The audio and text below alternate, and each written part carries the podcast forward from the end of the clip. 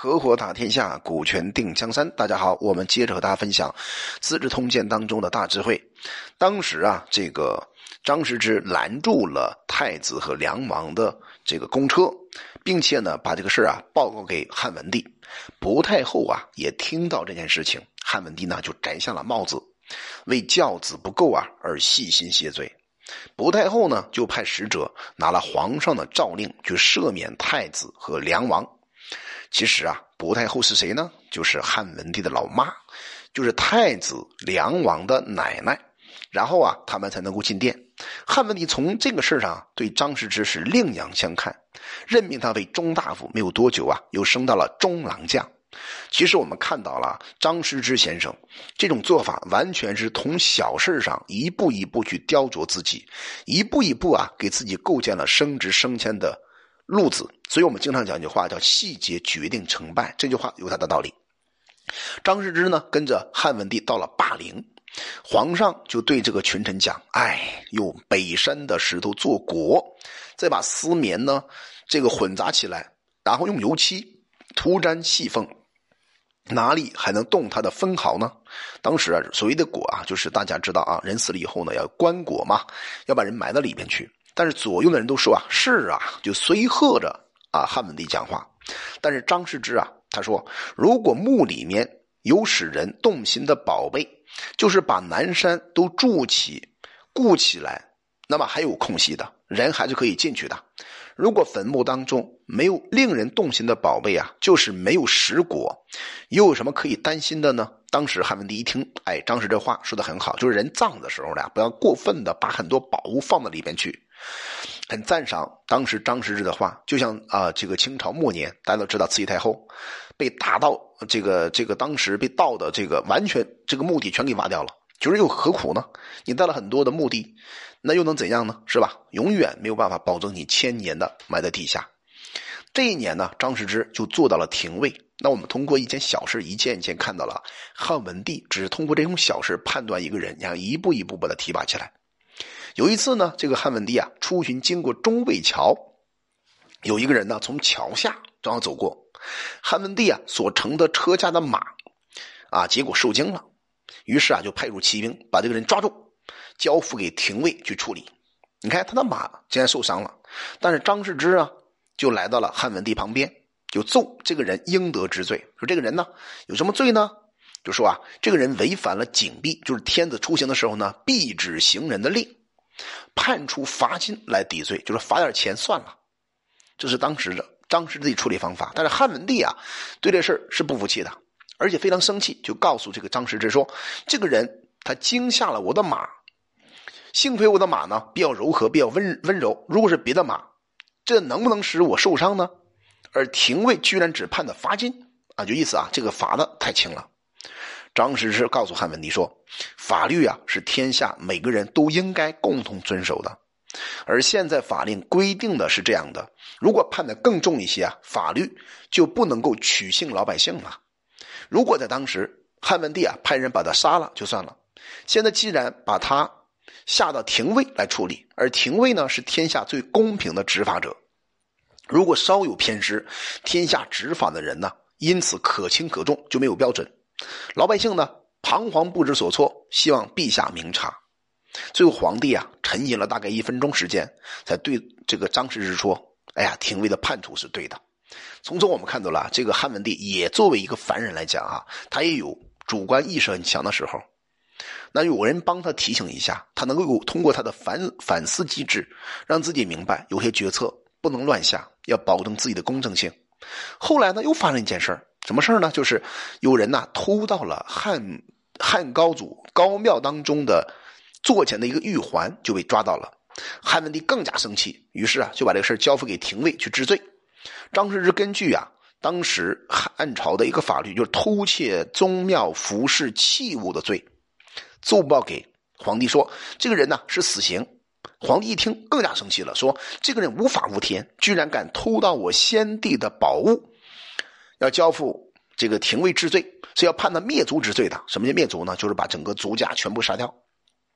姓张啊，把你姓张的妻族还有父族，对吧？全部灭掉。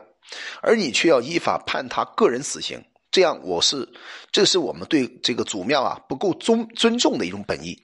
张世之立刻跪下来，并且把帽子摘下来，叩头谢罪说：“法律规定这样，如此判已经够了。而且既然使他罪相这个罪果啊和他的行为相等，要按照逆顺逆的程度来判分别判刑。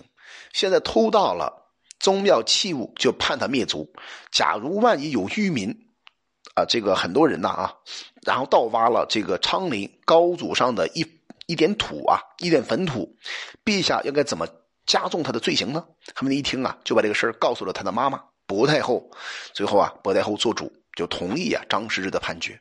从中啊，我们也知道汉文帝啊，他是想维护整个的宗法统治，祖宗的这个这个这个封建的最重要的统治方法，所以呢，他只能请示他的妈妈。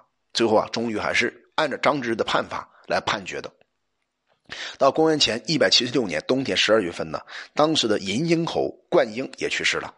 到了春天正月份的时候呢，任命御史大夫杨武张苍作为丞相。张苍这个人呢，喜欢图书，见闻特别广博，尤其特别精律，这个经历啊，这个律令立法。所以皇帝呢，就召见河东郡。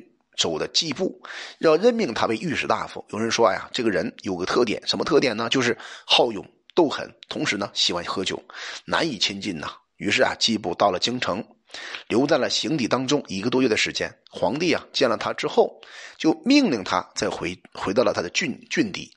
季布因而觐见皇帝，说呀：“臣没有什么功劳，却获得恩宠，在河东做官呢，戴罪吧。”陛下无缘无故召见了臣，这一定是有人拿着臣欺骗了陛下。现在臣呢到了京城，没有事可做，又让臣离开，这一定又有人在诽谤了臣。陛下因为一个人的妄欲而召见臣，又因为一个人的诽谤而离开了臣。臣担心天下有识之士知道之后啊，可以探出陛下为人处事的深浅呀。最后呢，汉文帝一听这个话，默默不语啊，有点羞惭。过了很久才说。河东郡是我最重要的郡，所以我特别召见你呀。那没有办法，只能通过这个方法下个台阶呗，对吧？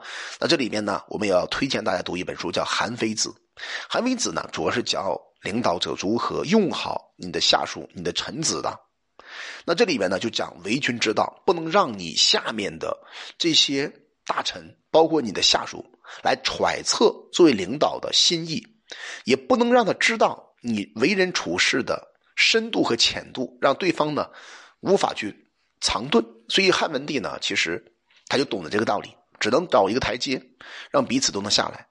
后来汉文帝啊提议要任命贾谊公卿的地位，很多大臣啊都批评贾谊说：“哎，贾谊嘛，就是普通的河南洛阳的一个人而已嘛，年纪轻轻的读了一点书，就想专权，把事啊搞得越来越糟。”于是啊，这个汉文帝听完之后呢，就开始逐渐疏远了贾谊，认他为长沙王太傅。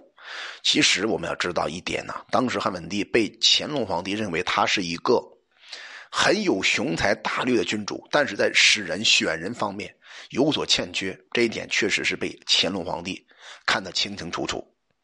后来呢，将侯周勃啊，到了封国之后，每次河东郡的守卫巡行啊，属县就到达了将的时候呢，周勃害怕被杀，常常呢身穿着甲衣，要家人拿着武器，还有守卫啊来见面。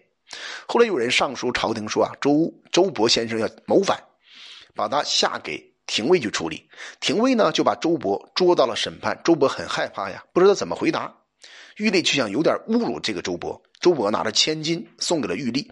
玉帝呢，就在木简背后啊写了一一封一句话，叫“请公主证明你不谋反”，然后暗示周勃呀，公主是汉文帝的女儿，嫁给了周勃的长子周胜之啊。薄太后呢，也认为周勃并没有谋反。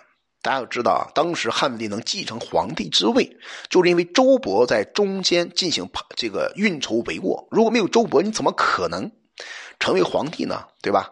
那完全不可能嘛，因为周勃当时和陈平之间可以决定整个汉朝的皇帝的选和退的问题，所以当时就是汉文帝的妈老妈薄太后认为周勃没有没有谋反，所以汉文帝朝见太后的时候呢，太后怒着拿着头巾呢向汉文帝丢了过去，什么意思啊？就是他老妈呀，实在是对汉文帝做法有些不理解，拿着头巾，头上的这种金条，对吧？